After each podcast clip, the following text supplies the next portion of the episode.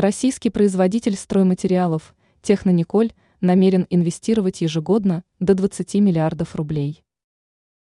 Рынок строительных материалов в Российской Федерации обладает очень большой емкостью.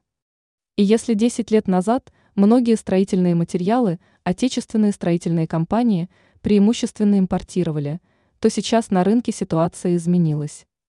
Понятно, что все это произошло не за день и даже не за год. Перспективные производства открывались последние 10 лет. Так, был очень серьезный пробел в производстве изоляционных материалов, и в Ростовской области был построен крупный завод по производству изоляции «Технониколь».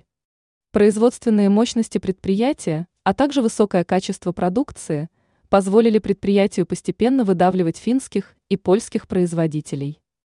Как информирует ТАСС, совладелец компании Сергей Колесников в интервью журналистам поделился информацией о том, что предприятие ежегодно будет инвестировать в производство до 20 миллиардов рублей.